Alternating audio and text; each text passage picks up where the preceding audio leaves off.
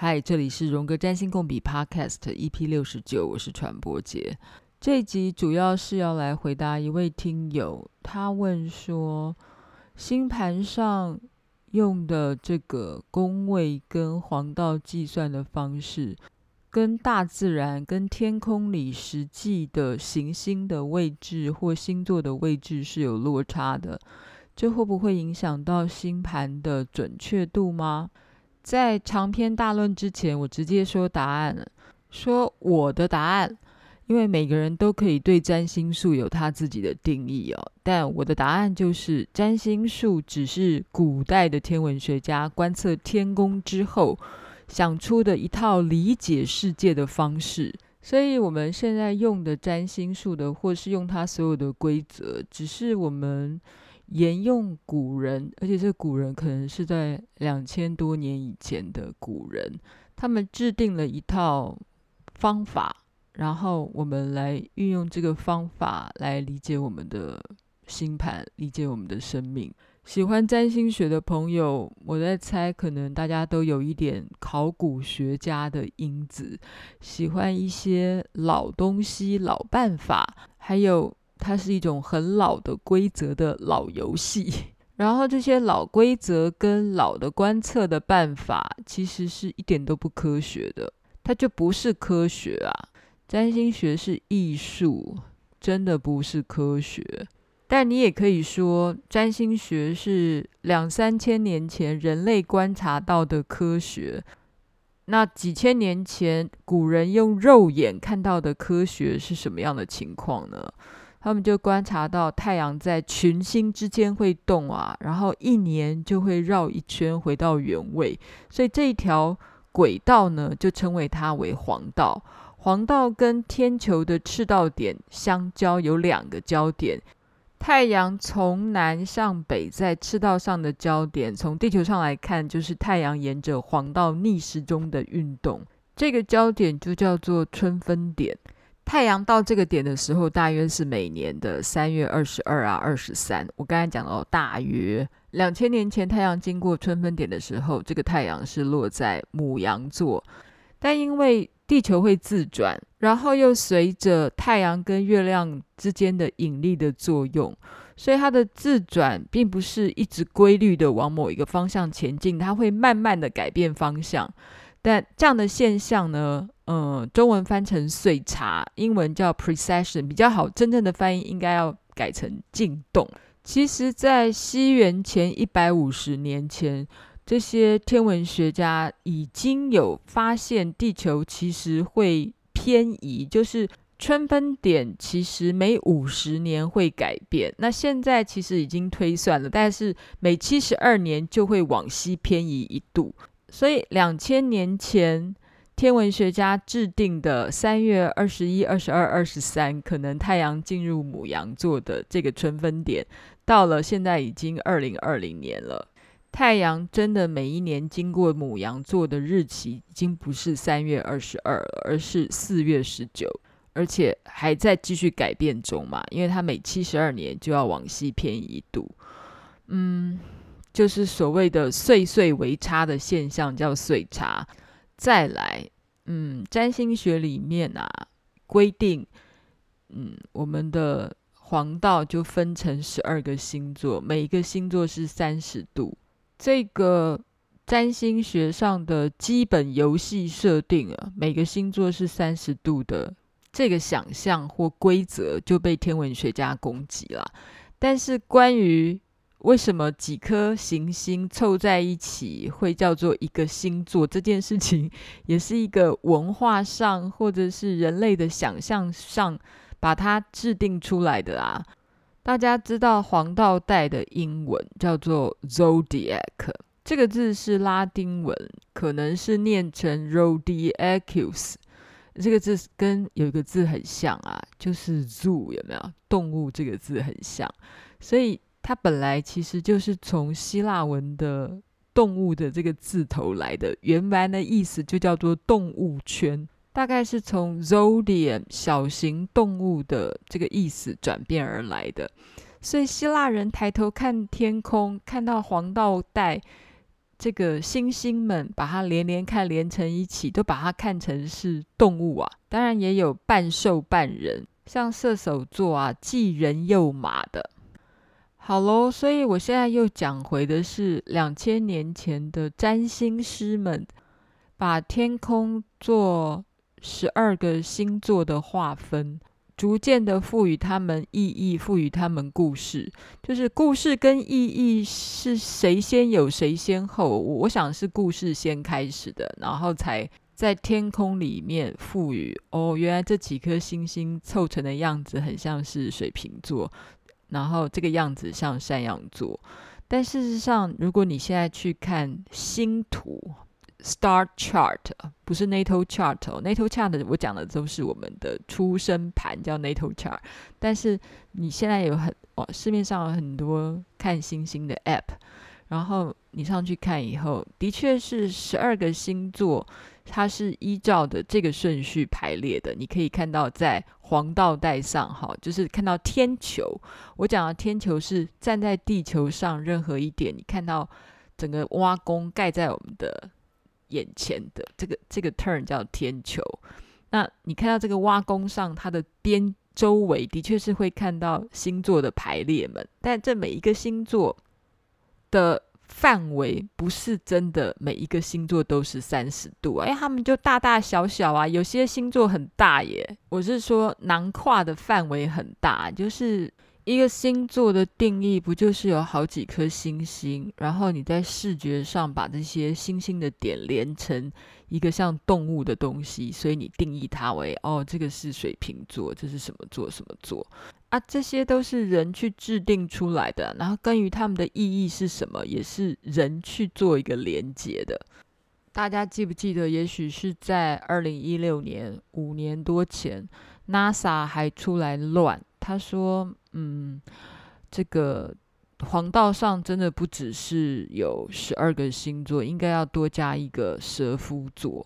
你如果去看星图，你会看到在天蝎座旁边有一个更巨大的，叫做 Ophiuchus，这就叫做蛇夫座。但难道以前三千年前的天文学家没有观察到这个蛇夫座？是有的，只是这个蛇夫座呢就被纳为天蝎座的范围里面。所以天蝎座是一个非常巨大的星座，它当然超过三十度。所以两三千年前，这个巴比伦人在设计这个占星的天宫图的时候，他只是为了要维持十二个月的历法，所以把黄道分成了十二个等分。所以这个根本不是科学啊，这就是一套星座占星的游戏规则。再说一次，它不是科学，而且古人就知道它不是科学，不科学，不是事实。这个游戏规则，你要不要买单呢？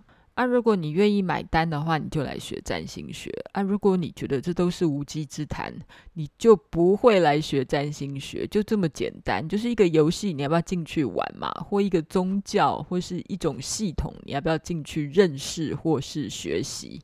对许多人来说，也许就像考古学家吧，嗯，譬如说，还有人喜欢学希腊占星或古典占星，然后就开始进入希腊占星的系统或古典占星的系统，去理解他们的规则，然后认真的研究。诶，这是一个考古学家的精神，诶，这个应该是很美好的一个活动吧。那对我而言，为什么要学占星？或占星到底哪里吸引我？因为我是一个故事信仰者，或者是嗯，它跟荣格的集体意识或集体潜意识里面的原型心理学，或者是说人类集体的嗯文化的基底里面，就是有许多的神话的故事跟神话的原型啊。然后这跟占星的原理是。不谋而合的，因为占星也就是从神话故事里面的各式各样的人物的情节，或是心理的情节，哈，不管是 complex 或是 plotting，这两个都是情节，字不太一样，然后来认识人性，不是吗？呃，然后网友会继续问我说。如果实际上的天空跟我们的星盘差异还这么大了，如果我们要算流年，会准吗？我一再的说过，我信仰的占星跟算命真的没有关系。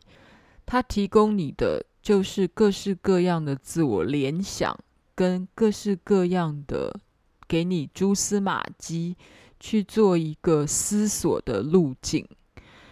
这样讲好了，每次我们说，嗯，在流年，譬如说木星来到你的第四宫的时候，你有可能大兴土木。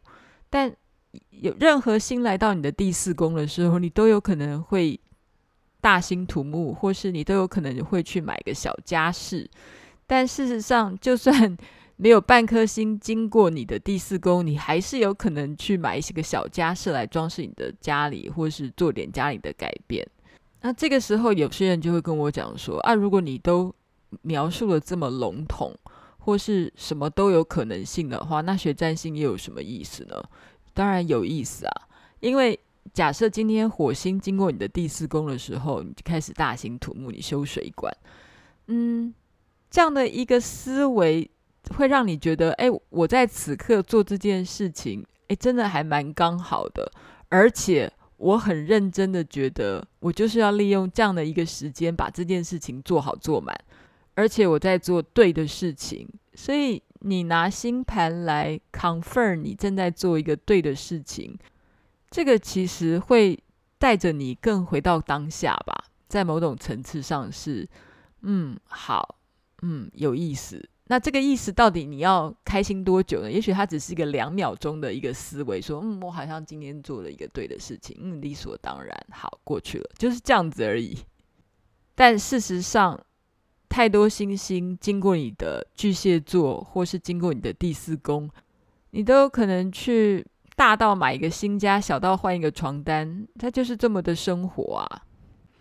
我们学习各式各样的心理学，或是神秘学，或是什么数字学，或占星，或占卜，或任何哲学的任何理论，或是任何主义，好了啊。你学习这些东西，不就是为了想要认识世界跟认识自己嘛？然后套用这些规则，给自己一些新的定位啊，或是找归属感，你也可以这么说。我们不是常常会用什么量表，譬如说失智症量表，来看看自己有没有失智症啊？你以为这些量表啊，某一个人出出来以后就不会改变吗？一天到晚都在改变啊！一百个医师可以出一百种量表，那你觉得它科学吗？科学嘛，就是从不同的时代一直演进啊。此刻的科学是明天的考古，诶，同学们。所以真的不需要纠结。有趣的是，如果我们一群人，所有的人都用同一种游戏规则在排列或是在诠释的时候，尤其是我们在做合盘或是终点盘的时候。你就会发现，嗯，反正我们都用同一种游戏规则来分析我们的生日，然后就会发现我们之中有一些特别的连结，然后这些连结也真实的被你很实际的感受到了。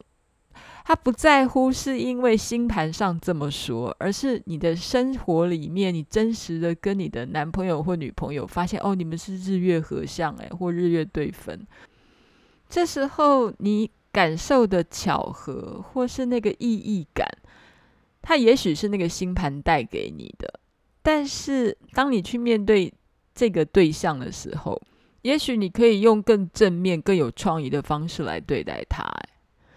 嗯，这个时候呢，又回到我之前常常说的，你每次看到那些不好的相位啊，或是那种冲突相位，或是跟火星或土星有相位的时候，你就会把它解释成，呃啊，我们两个就是没有缘分啦，或者是我们两个就是嗯孽孽缘之类的，这就是一种你的限制了，因为我从来不会这样解释，或是这样的解释之后，你要想办法来突破，或是超越这样的所谓的孽缘，或是所谓的恶相，嗯、解释了一大圈，简单的来讲，就是占星学跟真正科学里面的天文学是两码子的事情。占星学就是一一些人，他对于古老的某一种方法论，继续的执着，继续的钻研，继续的玩乐，或是继续的给他意义，那这很好啊，不然考古学家都在干嘛？我们就是喜欢古老的规则，玩古老的游戏啊。虽然我的诠释的方式是没有去固着任何古老的经典的规则，嗯，对我来讲，占星真的是一门艺术啦，或是自我探索的一条路径。然后，所有的象征跟符号或相位，也真的只是丢出一个可能性的方针，就像天上的一颗星星一样。它到底是代表什么？然后它会指向，它会为你做哪一些指引？那个很宽广的，你可以自己去寻找，自己去下定义的。我想到另外一件事情，我不知道跟我今天的这个题目有没有关系。你知道性别分几种吗？我讲的是性别嘛，哈。每次大家填表的时候。都会填性别，然后就有个框框写男性，另外框框写女性。好，然后比较友善的可能会把女性摆前面，男性摆后面。那最近大家填表格的时候，有没有常常填到一种表格？是第一个是女，第二个是男，第三个叫做多元。我有一个朋友在纽约告诉我说，他最近填了一个这个关于性别的这个栏。你知道有几个选项可以选吗？一二三四五六七八九十十一，有十一个空格可以让你选你自己的性别。一个叫做 agender，gender 前面加 a 就是无性别者，gender non-confirming。第二个叫做性别未确定。第三个叫做 intersex，就是既男既女。第四个叫做 transgender man，就是他是跨性别的男人。第五个叫做 cisgender non-trans man，好，这个就叫做传统上的男性别者。然后第接下来有一个叫做 gender variant，叫做我是性别多元性的。然后。再来下一个叫做 non-binary，就是非二元论性别的。再来是 transgender woman，跨性别的女人。再来是 cisgender non-trans woman，自然生理上的女性。再来是 gender queer，然后还有最后一叫做 non-listed。好，我说了这么多的意思，就是说分类上是可以自定。然后无限制的继续分类下去的，这也就是为什么我说你对你自己的性格或人生或归纳的定义上，只会只有二元嘛，或十二个星座嘛，或嗯十二个宫位嘛，应该不会吧？就是你可以再细致化一点啊，然后再精密化一点啊，你可以把。你的性格变成一种复合型啦，或者是 anyway，你自己去定义吧。然后你的确也可以从目前古人的这套的星盘的游戏规则里面找到你的多元定义啊。我想，嗯，这就是我之所以喜欢喜欢看星盘的原因。然后我不知道你的原因是什么。但你有别的想法，也可以提供给我。回馈建议，请你上脸书传播姐实验室，然后也非常希望大家可以在 Apple Podcast 的留言区留言给我。有一位听友呢，他跟我一样喜欢神话吧，好，然后他说我有一种冷冷的幽默。而且他说，他刚刚在打坐的时候呢，就一边听我其中一集谈海王星在各宫的意义，然后我可能其中有一句话说“信神的就打坐吧”，然后他正在打坐。我跟你说，我的人生也常常是这个样子的，就是在看一个小说，或是在看一个影集，然后它里面的一句话完全呼应那个当下我在做的事情。这种神秘的巧合，有点像是老天给你的一个大礼物，你知道吗？就好像是，哎，对耶，你做对的事情，然后有人在不同的时空里突然给你一个神奇的回应，然后你们是心有灵犀的，自己跟世界万物是可以有共鸣的，哎，共鸣超重要的吧？